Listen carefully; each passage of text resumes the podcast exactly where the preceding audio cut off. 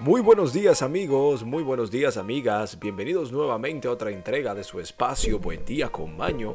Estamos aquí listos, prestos, preparados, pero sobre todo sumamente renovados, recargados de energía positiva. Nuevamente estamos aquí amigos, amigas, de vuelta con su espacio Buen Día con Maño. Muchos preguntaron, Muchos buscaron, muchos olvidaron, pero estamos aquí nuevamente en las buenas nuevas, celebrando hoy el 12 de abril el Día Internacional de los Vuelos Espaciales Tripulados y el Día Internacional de los Niños de la Calle. Pobrecillos aquellos jovencitos, ¿eh? Día Internacional de las personas con extremidades diferentes y Día Internacional de la Rosa. Regálele una rosa a un amigo una amiga y hágale el día. Amigos, amigas, tenemos noticias, efemérides y la frase del día icónica que nos representa como espacio.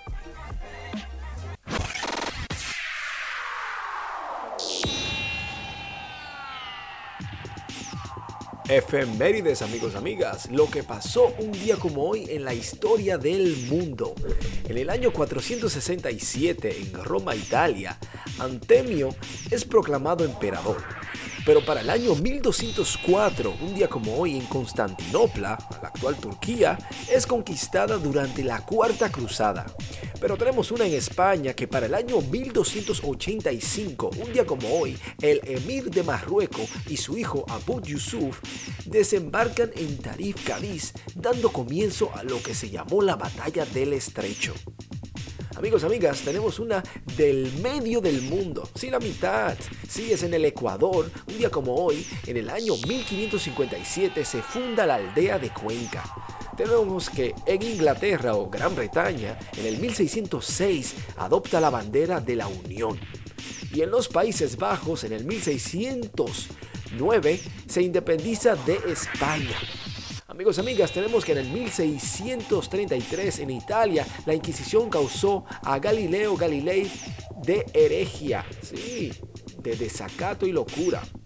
Amigos, amigas, tenemos aquí que para el 1752, Real Decreto de Felipe V, por lo que se crea la Real Academia de las Bellas Artes de San Fernando, inaugurada al día siguiente.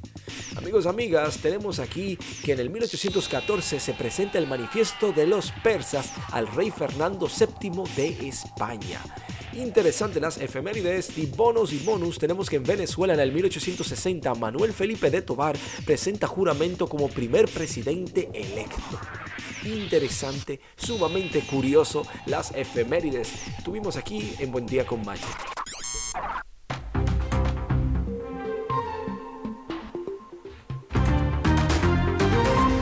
Noticias del mundo y para el mundo. Amigos, amigas, tenemos aquí lo que está sucediendo en el mundo actual. Sea usted el juez o la jueza para saber si esto es cierto o no. Mientras tanto, nosotros simplemente compartimos, informamos lo que está en la palestra, lo que está allí. Nosotros no somos creadores de la noticia, simplemente la promulgamos. Oh, la compartimos. Bueno, descubren un fragmento oculto de la Biblia de 1700 años de antigüedad. Atención Stacy.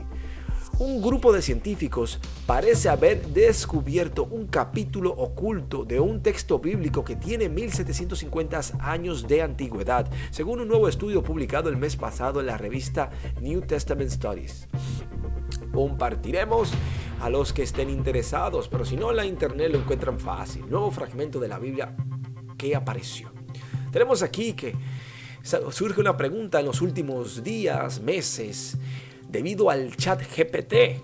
Y se preguntan, ¿perderemos nuestros trabajos por el chat GPT? Sí, The New York Times se pregunta que la inteligencia artificial afectará el trabajo de manera diferente por las oleadas de las anteriores sobre la tecnología. Hay trabajadores en distintas industrias que están preocupados ante el futuro. Porque amigos, amigos, no sé si ustedes lo sabían, existe este eh, prototipo, ya es un, no proto, ya es un tipo de información tecnológica, por llamarlo así, o, inteligencia artificial, la cual usted puede escribirle un texto en forma de chat, como el WhatsApp, como los chateos, y usted escribe cualquier tipo de solicitud y el chat o el robot inteligente o la inteligencia artificial le responde a usted lo que usted quiere saber ya sea una pregunta cuántica, de matemática, de cálculo, o simplemente que usted le diga, bueno, escríbeme un ensayo sobre la, la vida en paz, o escríbeme un ensayo sobre la psicología. Tan simple que este robot o esta inteligencia artificial a usted le da la respuesta exacta. Si usted le un ensayo de 10 páginas, un resumen de 20 páginas del libro El Príncipe, lo hace todo. Entonces por eso es que ha surgido en los últimos meses, días y semanas esta intríngulis, amigos, amigas. ¿Perderemos el trabajo? Bueno, están llegando los tiempos. Amigos, amigas, están llegando los tiempos. Tenemos aquí que en nuestro país amado, la República Dominicana, apareció una imagen de Jesús en la ciudad de Dajabón. Gran revuelto ha generado en el municipio del partido de la provincia de Dajabón la aparición de una figura que según los lugareños se asemeja al rostro de Jesús en una puerta de metal en una casa que está dicha en demacración. Interesante, el video está en las redes sociales y es cierto, amigos, amigas, que se ve claramente una cara. Y la cara se cime y rija a las que tenemos de Jesús todas las iglesias, en las imágenes. Así que échenle un vistazo a eso. Sumamente curioso. Tenemos aquí, amigos, amigas, que los tenis de Michael Jordan se venden por un precio récord de 2.2 millones de dólares. Un par de zapatillas que una vez usó la leyenda del baloncesto Michael Jordan se vendieron por unos 2,2 millones de dólares, o sea, 1.7 millones de libras esterlinas en una subasta convirtiéndose en los zapatos más caros jamás vendidos en el mundo. Mientras algunos están preocupados por lo que van a cenar hoy, este caballero vendió unos tenis viejos en 2 millones de dólares. Cójalo usted ahí como quiera. China reta a los Estados Unidos en América Latina. Y vuelve el perro arrepentido que en el año 2022 el comercio entre el gigante asiático y la región latinoamericana creció cerca de un 11% y alcanzó unos 437 mil millones de euros según la estadística oficial de China. Pekín se ha convertido en el segundo mayor socio comercial después de los Estados Unidos. En países como Brasil, Chile y Perú, incluso es líder en este ámbito obviamente. Ya que nuestros amigos americanos o norteamericanos, porque americanos somos todos, están un poquito confundidos con la locura sobre la guerra o no la guerra, los chinos están haciendo la paz o los negocios de la paz. El muerto al hoyo y el vivo al bollo. Al pan pan y al vino vino, amigo. Miren, tenemos aquí que Elon Musk dice que ser dueño de Twitter ha sido bastante doloroso para él ya que eh, dirigir Twitter ha sido bastante doloroso en una montaña rusa, dijo Elon Musk. Es una entrevista que fue organizada apuestamente por la BBC.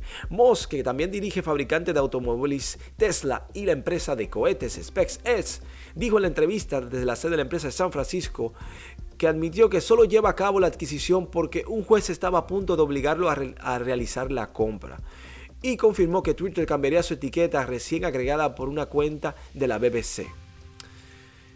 Así que este realmente nunca estuvo interesado en la compra de la misma, pero él dice que se vio obligado a ello.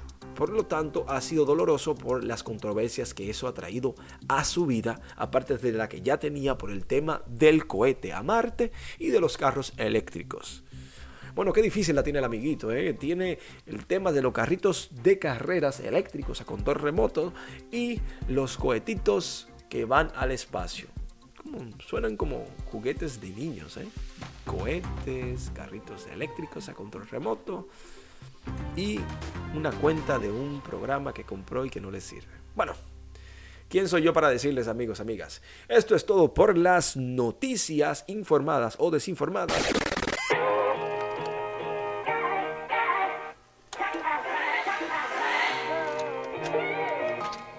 Amigos, amigas, hemos llegado al final de nuestro espacio en conjunto. Agradeciéndoles a todos por su sintonía, gracias por estar ahí, gracias por los mensajitos de alegría, amor y sobre todo por los mensajitos de aliento. Gracias por solicitarnos. Un día más, por favor. Una vez a la semana, una vez al mes, por favor, comparte, que nos hace falta a todos. Gracias por el amor compartido. Amigos, amigas, tenemos la frase del día como es costumbre en nuestro espacio. Es la que dice lo siguiente. Al poseedor de riqueza no le hace dichoso tenerla, sino el gastarla. Y no el gastarla como quiera, sino el saberla gastar. Miguel de Cervantes. Amigos, amigas, feliz resto de la semana. Positivo, energético, bendecido, gracias a la misericordia del Señor y el amor que tenemos por nosotros mismos. Tenga fe y luche constante. ¡Feliz día!